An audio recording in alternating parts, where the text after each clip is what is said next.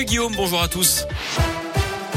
Il y a une, ce coup de pouce aux personnes âgées. Le gouvernement a annoncé une enveloppe de 400 millions d'euros pour l'an prochain. La moitié de la somme concernera les interventions à domicile. C'est ce qu'a annoncé hier le Premier ministre Jean Castex depuis Autun en Saône-et-Loire.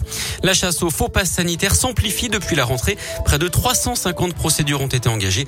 Elles visent quelques 270 soignants soupçonnés de fraude. 36 000 assurés sont également suspectés d'en avoir bénéficié selon un bilan présenté par l'assurance maladie.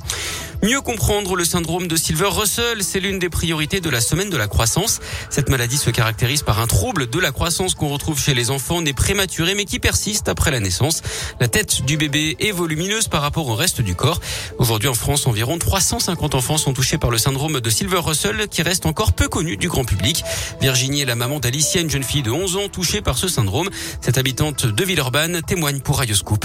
Personnellement, euh, la première année de vie d'Alicia a été compliquée, surtout qu'on nous disait qu'il fallait la laisser grandir, qu'elle était née préma et qu'elle rattraperait. Et un jour, un médecin, euh, elle avait à peu près un an et demi, euh, nous a dit "Écoutez, je pense que j'ai trouvé quelque chose." Et on avait vraiment l'impression d'être tombé au hasard là-dessus. Et ça a été compliqué, ça a été plutôt long quand même. Beaucoup de médecins ne connaissent pas et on leur en veut pas du tout. C'est une maladie rare, donc forcément. Mais du coup, le bouche à oreille, les réseaux sociaux, c'est tout ça qui entraîne le fait de d'en parler, diagnostiquer tôt. dès son plus jeune âge, Alicia a eu plusieurs soucis, un manque d'appétit, des fortes fatigues ou encore une baisse de la tonicité musculaire. Quotidiennement, elle reçoit une injection d'hormones de croissance pour limiter les symptômes. Il doit encore s'alimenter toutes les trois heures pour éviter toute carence. Vous retrouvez plus d'infos sur radioscoop.com.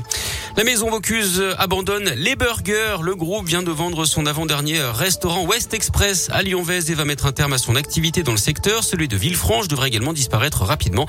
L'idée, c'est de développer le nouveau concept de restauration rapide du groupe Bocuse Original Comptoir avec des sandwichs du monde et des enseignes déjà en place à Lyon et Villefontaine en Isère mais aussi Annecy. Un autre devrait ouvrir à Lyon cet automne. Tous les salariés de l'Ouest Express ont d'ailleurs été repris sur la direction.